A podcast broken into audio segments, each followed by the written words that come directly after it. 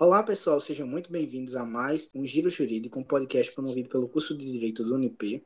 Eu sou Sueli Cavalcante e convidei dois amigos para conversar comigo sobre um tema, só que eu vou deixar eles se apresentarem. Olá, pessoal, me chamo Ana Beatriz e agradeço pelo convite.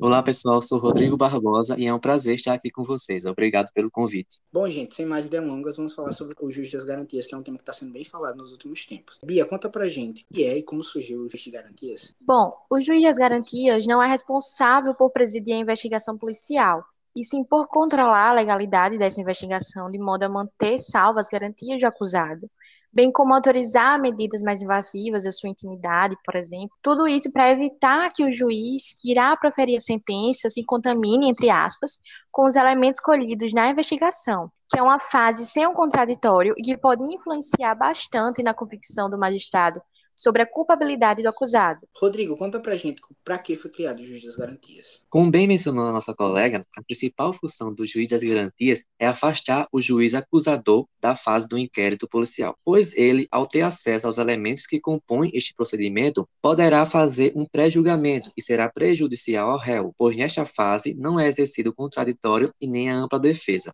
Ou seja, surge a necessidade de separar o juiz que vai sentenciar desses elementos. Então, podemos dizer, resumindo, que o juiz das garantias serve para reforçar o princípio constitucional do contraditório e da imparcialidade do julgador. Só para complementar o que o Rodrigo falou, a contribuição do juiz das garantias é reforçar o modelo acusatório brasileiro.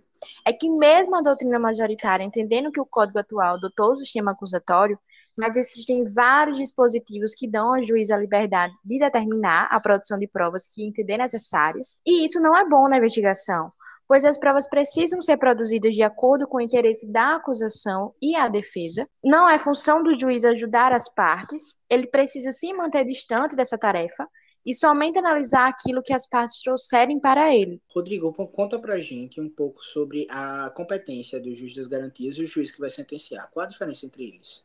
Basicamente, todas as medidas tomadas na fase de investigação. A ideia aqui é afastar o juiz julgador dessa fase. Então, vai caber ao juiz das garantias é, receber auto de comunicação da prisão em flagrante, decidir sobre o requerimento de prisão provisória ou outra medida cautelar, entre outras medidas que atualmente encontram suspensas devido a uma ação direta de inconstitucionalidade. Bia, sabemos que o juiz das garantias surgiu no pacote anticrime, mas foi o Sérgio Moro que o criou? Não, não foi ideia do Sérgio Moro à época ministro da Justiça. Isso não estava no projeto original encaminhado à Câmara dos Deputados. Inclusive, ele não concordou com o acréscimo, porque ele achava que o Instituto dificultava a investigação de casos mais complexos, como crimes de corrupção, lavagem de dinheiro e crimes contra o sistema financeiro nacional. Rodrigo, nós sabemos que não há um consenso sobre a implementação do juiz das garantias no Brasil. É, você pode contar pontos positivos e negativos para essa implementação? Bom, com relação aos pontos positivos, podemos citar o reforço da imparcialidade do juiz, ou seja,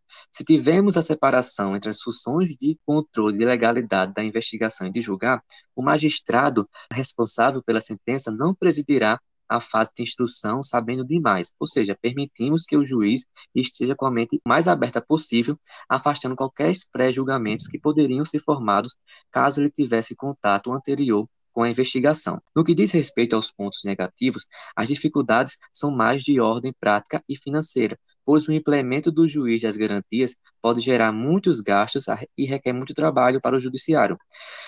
Esse foi o motivo que o presidente do STF, à época, Toffoli, suspendeu os artigos que tratavam do juiz das garantias no pacote anticrime. Ah, outro ponto positivo também importante é que o juiz de garantias é a peça-chave para o aperfeiçoamento do modelo acusatório no processo penal brasileiro. Isso porque fica a cargo das partes produzir as provas e o juiz só fica responsável por garantir que as diligências estejam de acordo com a lei e que respeitem os direitos constitucionais do acusado.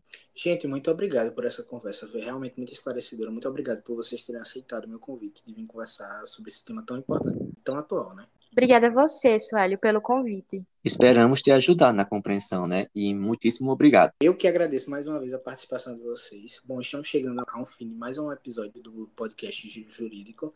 É, eu gostaria de agradecer aqui ao professor Arthur, que foi idealizador do projeto, e também ao professor Edgardo Neto, que foi nosso orientador nesse projeto. Esse podcast foi dirigido por Gorete Macedo e Suélio Cavalcante, roteirizado por Gustavo Ferreira e Genilton Medeiros, gravado por Ana Beatriz Pessoa e Rodrigo Barbosa e editado por Gabriele Agrefe. Com isso, encerramos nosso giro jurídico. Tchau, pessoal. Tchau. Tchau.